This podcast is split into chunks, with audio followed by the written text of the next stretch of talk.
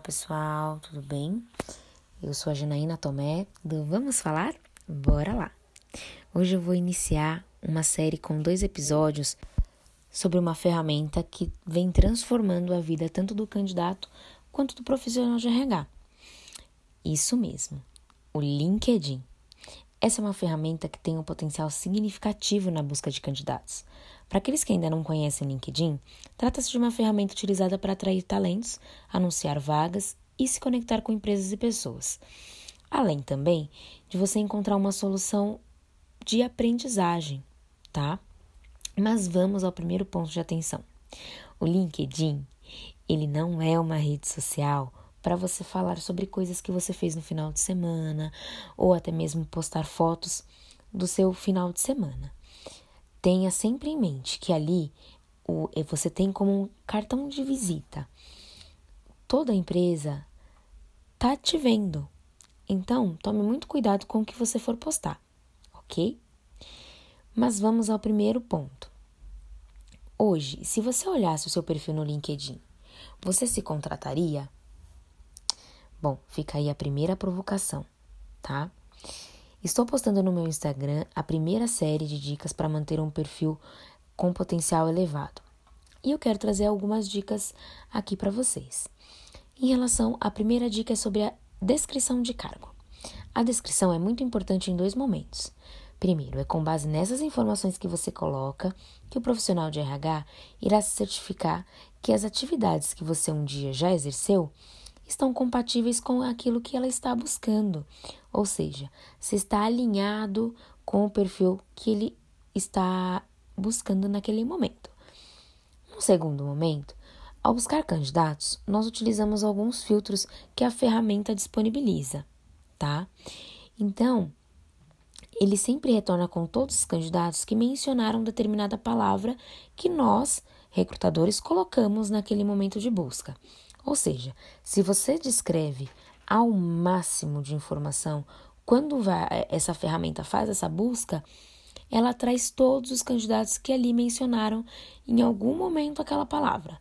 Ou seja, suas chances de subir nessa busca do recrutador, ela só aumenta. Por isso que é super importante ter a descrição do seu cargo. A gente observa que tem muitos profissionais, muitos profissionais que não colocam esse dado e aí o que acaba impactando de não subir na busca. Ou seja, ele perde ali oportunidades, né? Com toda a, a estratégia que a ferramenta nos proporciona em estar em evidência, tá? Então, por exemplo, quando eu busco um analista de sistema, mesmo que ele não tenha colocado essa informação na palavra-chave, por ter informado na descrição do cargo, o seu perfil ele vai aparecer na base para mim. Então, dica de ouro: sempre explore ao máximo a ferramenta. Use todas as suas informações no seu perfil. Uma segunda dica é o resumo bem elaborado. Talvez você esteja se perguntando, Jana, mas por que, que eu vou escrever um resumo se você me disse que a descrição de cargo precisa ser rica e ter todas as informações? O resumo em nosso perfil no LinkedIn nunca terá regras, ok? Mas sempre sugestões da melhor prática. Ou seja, um resumo sobre o seu perfil coloca você em contato com quem está lendo. Nesse campo, vamos falar de uma forma resumida os nossos principais conhecimentos técnicos, comportamental e uma curiosidade que faça sentido com o seu momento profissional e o que você vem buscando. Então, por exemplo, oito anos de experiência com RH, trabalhos voluntários, experiência com metodologias ágeis, bom conhecimento na ferramenta de modelagem. Então, o resumo ele é um recorte da sua experiência. Fique sempre atento, não perca o foco. Nesse espaço, você deve ser sempre objetivo. Explore ao máximo todas as informações. Eu sempre vou bater nessa tecla, porque às vezes a gente encontra um candidato, aborda o candidato e ele, ao descrever aquele, a, a experiência dele, ele traz tanta coisa rica que ele poderia ter colocado isso na descrição do cargo. Ele poderia ter mencionado determinadas palavras no seu resumo, né? Por isso que a gente fala, tenha sempre um resumo bem elaborado, tá? E a terceira dica são as formas de contato.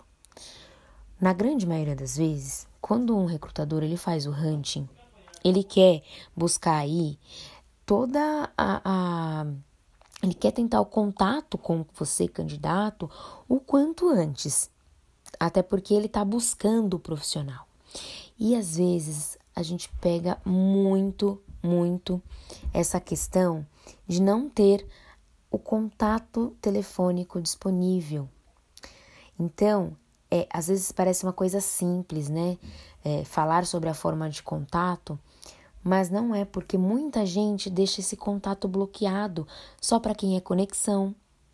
Então, se você está buscando uma oportunidade no mercado ou está aberto para ouvir qualquer oportunidade, deixe sempre desbloqueado.